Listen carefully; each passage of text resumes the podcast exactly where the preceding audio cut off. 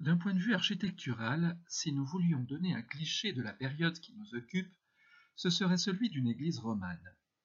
De fait, le style roman ne fait pas son apparition en France. Comme son nom l'indique, cela renvoie à un mode de construction romain. Mais il viendra progressivement chez nous par les architectes lombards d'Italie du Nord et finira par marquer notre patrimoine religieux. On peut dire que la plupart de nos cathédrales ont été d'abord romanes avant de devenir gothiques.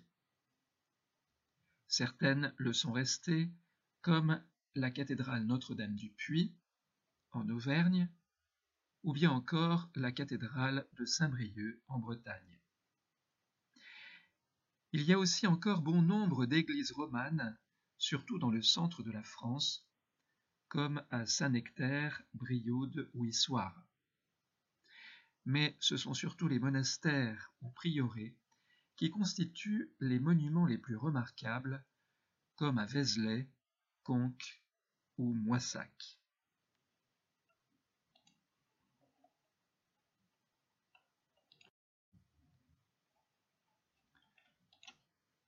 Cette architecture religieuse dont les formes s'établissent de façon diverse dans toute l'Europe apparaît au moment où, un peu avant l'an 1000, la chrétienté connaît une ère nouvelle de paix et de prospérité après les invasions barbares des Sarrasins et des Normands. Le Xe siècle est donc une période où il faut remettre en ordre les églises qui avaient eu tant à souffrir de pillages ou qui avaient été détruites. Les reliques furent retirées des cachettes où elles avaient passé les plus mauvais moments.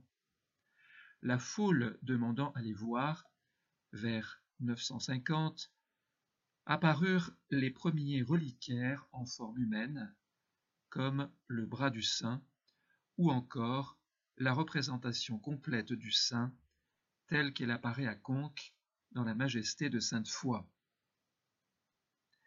Le concile d'Arras, en 1025, recommande le recours à la fresque en vue d'instruire les illettrés. Ainsi se forme l'idée que l'Église est la Bible du pauvre. L'architecture romane se prête à une telle catéchèse. Au point de vue architectural, la voûte en pierre qui se généralise à l'époque romane succède à la charpente en bois reposant sur des piliers. La forme en plein cintre, c'est-à-dire en demi-cercle sans angle, est celle que l'on trouve dès l'Antiquité romaine, comme on peut le voir sur les aqueducs ou les arcs de triomphe. Pour porter les voûtes des grandes églises romanes, un ensemble de transformations a été nécessaire. Des murs épais de gros contreforts et des ouvertures petites. Il en résulte une lumière diffuse qui contribue au recueillement. L'abside représente le modèle des basiliques romaines où se situe le sanctuaire. D'autre part, à l'époque romane, se fait un regroupement en une seule église de plusieurs édifices qui étaient distincts dans le haut Moyen Âge l'église des fidèles, la chapelle du clergé et le baptistère des catéchumènes. Ce regroupement entraîne un espace intérieur très diversifié par ses différentes fonctions.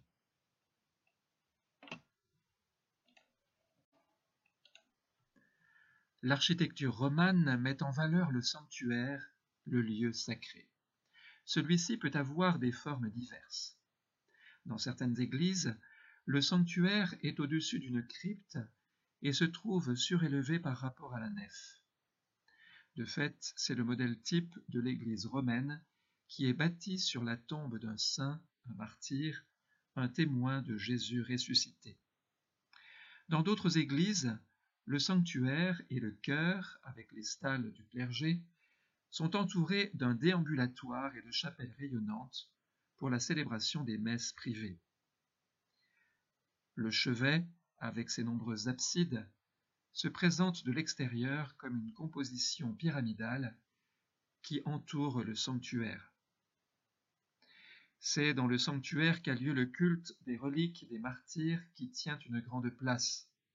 On les vénère sous ou derrière l'autel grâce au déambulatoire qui permet la circulation des pèlerins, ou bien dans la crypte qui est sous le sanctuaire.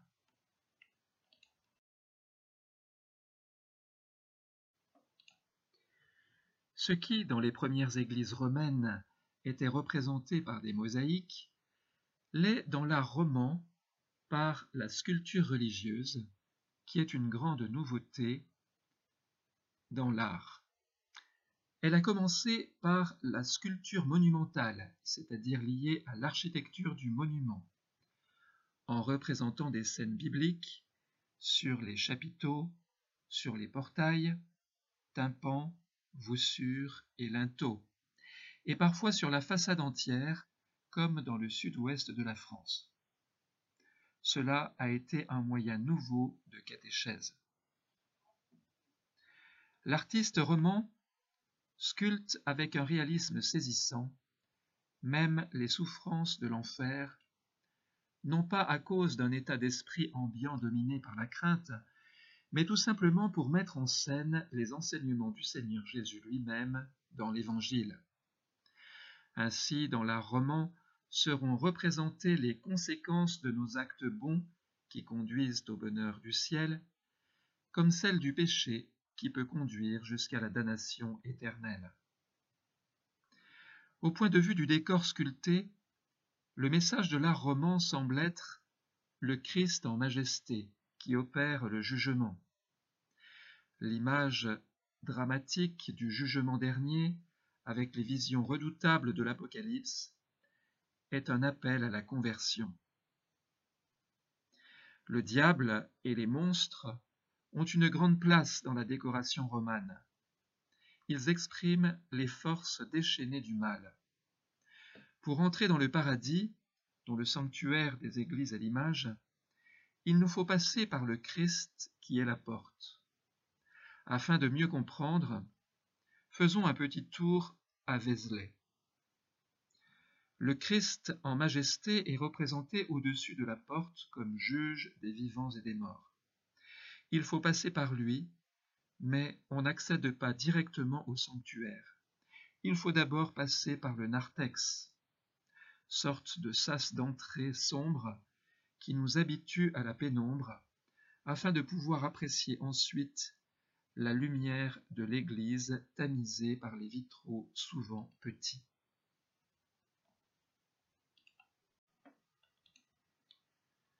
On ne peut pas parler de cette période romane sans une mention particulière de Cluny, en Basse-Bourgogne. En effet, cet ordre monastique, qui est né au début du Xe siècle, a connu un développement considérable, dont le père abbé se trouve à la tête de 2000 monastères ou prieurés et de 50 000 moines. Ce développement considérable s'explique en partie par le fait que dès sa fondation, en 909, le nouvel ordre est affranchi de toute tutelle féodale, alors que la plupart des monastères se voyaient imposer un abbé désigné par le seigneur local et qui souvent n'avait pas la vocation monastique. Du fait de cette indépendance, les pères abbés de Cluny furent non seulement des saints et des hommes de gouvernement, mais ils exercèrent leur charge suffisamment longtemps pour enraciner leur ordre dans un véritable esprit monastique. De plus, le nouvel ordre obtint le privilège que le père abbé de Cluny soit directement l'abbé de chaque monastère qu'il fonde ou réforme. Dans chaque monastère, l'abbé de Cluny nomme le prieur, qui tiendra sa place et qui n'est donc pas élu par les moines. Ce gouvernement centralisé a donné une grande autorité au père abbé de Cluny, lui donnant un pouvoir considérable comparable à un grand seigneur ou à un évêque puissant. Enfin, il obtient le privilège de son indépendance par rapport aux évêques diocésains eux-mêmes, de sorte qu'il ne dépendait que du Saint-Siège. La richesse de Cluny, à la faveur des multiples donations qu'elle obtint, lui permit de somptueuses constructions d'églises plus ou moins grandes, dans un style roman qui va marquer son temps. Ces constructions n'avaient pas pour but la recherche du confort, mais la splendeur du culte qui était la mission première du moine, qui passait la plupart de son temps à l'église. Le gigantisme de la troisième abbaye de Cluny s'explique aussi par la nécessité d'abriter plus de mille moines dans une même église. C'est ainsi qu'elle fut la plus grande église de toute la chrétienté avant même la basilique Saint-Pierre de Rome. Elle faisait 187 mètres de long avec deux transepts et un narthex profond qui rappelait l'antiquité chrétienne. Sa silhouette n'était pas moins impressionnante que dominaient cinq clochers. Aujourd'hui, le monument a malheureusement presque complètement disparu, ayant servi de carrière de pierre.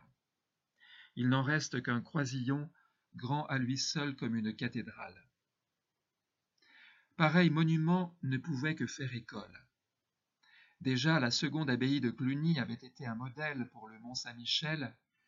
Cluny III a servi de prototype à nombre d'églises rurales et de prieurés situées dans son voisinage immédiat, comme Parelmonial, mais aussi plus loin avec Notre-Dame-du-Port à Clermont, l'abbaye de Moissac ou encore Notre-Dame la Grande de Poitiers, sans parler des autres pays d'Europe.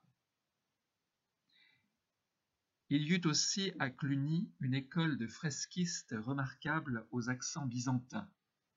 Le Christ Pantocrator y est à l'honneur, comme un empereur entouré de sa cour. Les saintes y sont couronnées de diadèmes, comme sur les mosaïques orientales.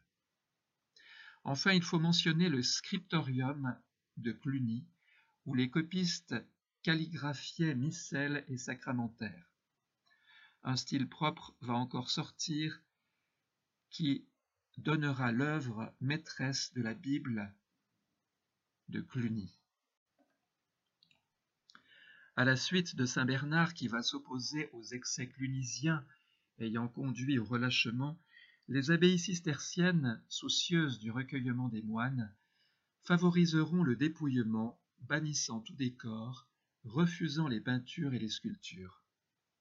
Le roman cistercien n'a donc pas de chapiteaux sculptés. Ses vitraux ne sont que des grisailles incolores et sans figure. Les églises sont assez basses. Faites pour la communauté monastique et non pour les fidèles, elles n'ont ni narthex ni clocher, des façades dépouillées, parfois même pas de portail. Par contre, elles recherchent la pureté des lignes l'équilibre des masses et sont sensibles au jeu de lumière.